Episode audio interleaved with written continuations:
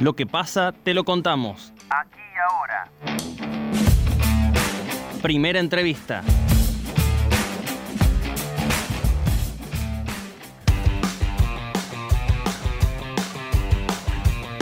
La Unión Cívica Radical hizo un congreso en forma virtual en el que las distintas líneas internas coincidieron en que el centenario partido debe encabezar las listas legislativas de la coalición Juntos por el Cambio de cara a las próximas elecciones. Del encuentro por Zoom participaron cerca de un millar de dirigentes del radicalismo. Para conocer detalles de este encuentro virtual ya estamos en comunicación telefónica con el legislador cordobés Dante Rossi. Rosy, ¿cómo le va? Muy buenos días. Javier Sismondi y Susana Álvarez los saludan desde Noticias al Toque. Buen día, Javier. Buen día, Susana. ¿Cómo les va? Buen día, bienvenido a Noticias al Toque una vez más. El legislador, ¿qué se han planteado en este Congreso y cuáles son los acuerdos a los que llegaron? Primero fue un muy buen debate, la verdad que se dio en dos jornadas, no se pudo hacer como todos los años el Jardino, por eso se llamó Jardino Virtual, participaron en algunos casos 700 y 600 personas, el 700 el día viernes, eh, hubo el día viernes debate, estuvo Facundo Manes, estuvo Alfonso Pratgay, eh, bueno, estuvimos discutiendo, estuvo Rubinstein analizando cuál es la, la crisis sanitaria que estamos viviendo y después el sábado eh, fue un debate donde hablaron los presidentes de los núcleos, donde hablaron los presidentes de los bloques, los chicos de la juventud, la verdad que más de 45 oradores y, y allí lo que se resolvió es que el radicalismo es la columna vertebral de Cambiemos, que en Córdoba vamos a liderar las listas de diputados y de senadores y que tenemos toda una vocación de construir, por supuesto, un frente amplio, grande en Córdoba, pero, pero siempre encabezado por hombres y mujeres de radicalismo. Eh, Rosy, se acordó que la UCR debe encabezar las listas para las próximas elecciones. ¿Cómo se lograría imponer los valores del radicalismo, sobre todo teniendo en cuenta las otras fuerzas que también son parte de Juntos por el Cambio, como es el PRO y también la coalición cívica?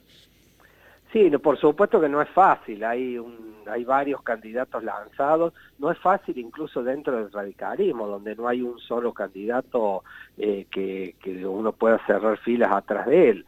Eh, juez ha manifestado su decisión de ser candidato a senador, eh, Gustavo Santos quiere ser diputado nacional y tiene la venia de Mauricio Macri, eh, en el radicalismo, como le decía, hay varios anotados para el tramo de senador, para el tramo de diputado nacional.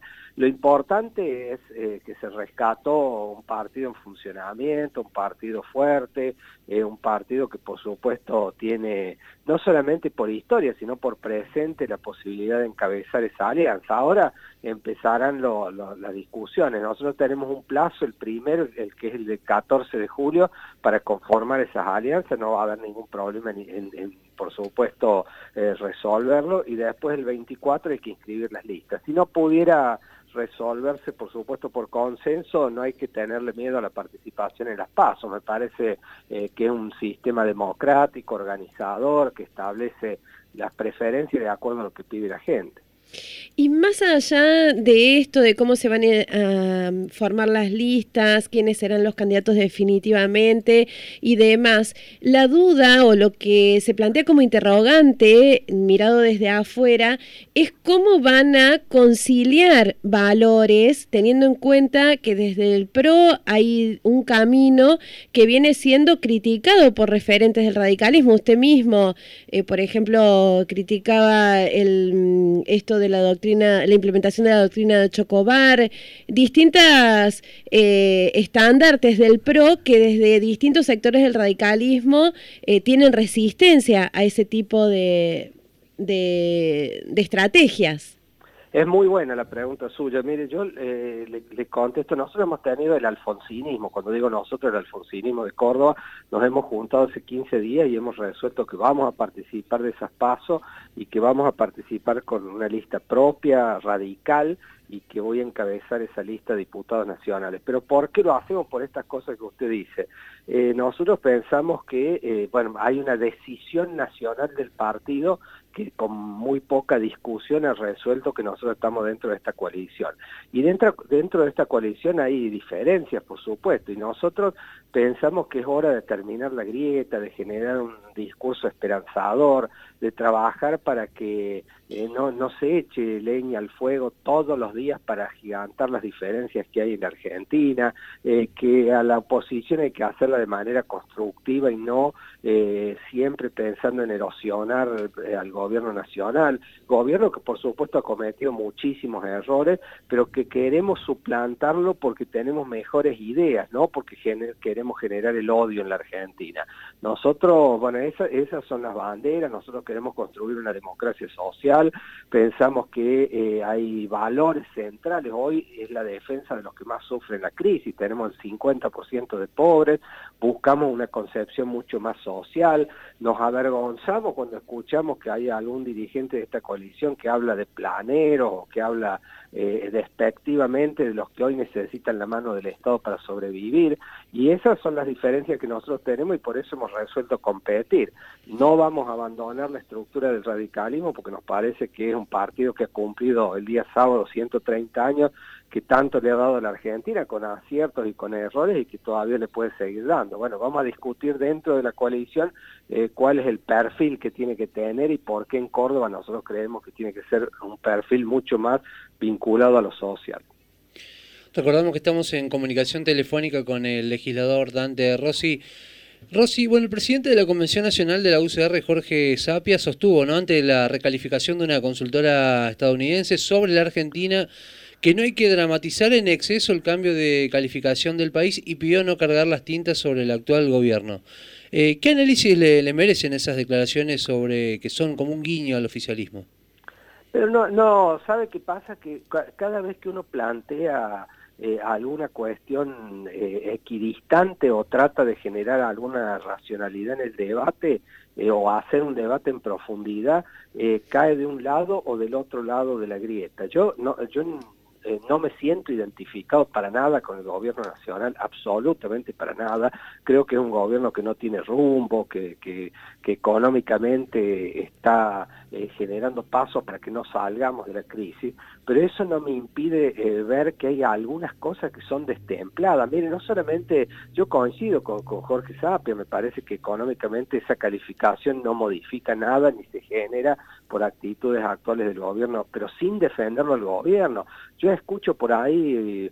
Eh, cosas que se repiten. Mire, si yo, yo pregunto, ¿alguien cree en la Argentina que nosotros vamos camino a Venezuela, por ejemplo? ¿Alguien cree que si, si, cambiemos o no llegar a obtener esos siete diputados, eh, nosotros vamos camino a Venezuela? ¿Alguien piensa que se pueden restringir derechos, que se pueden meter presos opositores en la Argentina, pero no lo permitiría ni siquiera la gente, la sociedad, la conformación de la sociedad argentina. Y yo escucho que la oposición es eh, que si, perdemos los siete diputados y nos vamos a Venezuela nos vamos a Nicaragua, no hay ninguna forma de... A mí me gusta discutir ideas, de, debatir por qué nosotros somos mejores, por qué vamos a hacer las cosas mejor en materia de seguridad, en materia de economía, en materia de deuda externa, en materia de todas las cosas que hacen falta, cómo vamos a hacer para bajar la pobreza. No, no, no, no creo que haya que dar debates que son desde mi punto de vista es, atacar la inteligencia de los argentinos, de decir semejante cosa que es imposible que pase. O cuando uno escucha, por ejemplo, eh, que, que, se han violado profundamente los derechos constitucionales y las libertades. Hay una pandemia y la pandemia hace que se tenga que tomar medidas, porque si no sabe qué pasa, yo le tengo que decir a los intendentes radicales también que han sido violadores de la Constitución, porque ellos también frente a la pandemia han tenido que tomar medidas eh, difíciles en defensa de la gente. Entonces, yo lo que busco es que hagamos un debate en serio, un debate profundo, que salgamos de la grieta, que discutamos ideas, propuestas, valores, que veamos cómo vamos a poner a la Argentina de pie y no asustar con fantasmas que en la, práctica no existen. Usted eh, ha sido propuesto para encabezar la lista de diputados nacionales y precisamente en esto sobre los temas importantes a debatir, ¿cuál cree que es eh, o va a ser el tema prioritario del Congreso post pandemia? Me parece que hay, hay dos eh, situaciones que son eh, rápidamente, que uno, que uno las analiza rápidamente. La primera es eh, cómo salimos, cómo superamos la pobreza y la indigencia que hay en la Argentina. Eh, los efectos de la pandemia en materia económica han sido devastadores, absolutamente devastadores. Empresas que cerraron, pymes que cerraron, la verdad que hay que reconstruir ese tejido eh, ese tejido interno, porque la verdad que la democracia tiene que ver también con, con generar eh, condiciones mínimas de bienestar para la población y eso para, hay que trabajar para eso. Y la segunda, un plan que tiene que ver con, con mejorar las exportaciones, con avanzar, eh, porque si, si nosotros mejoramos las exportaciones vamos a mejorar las inversiones y si hay más inversiones hay más trabajo.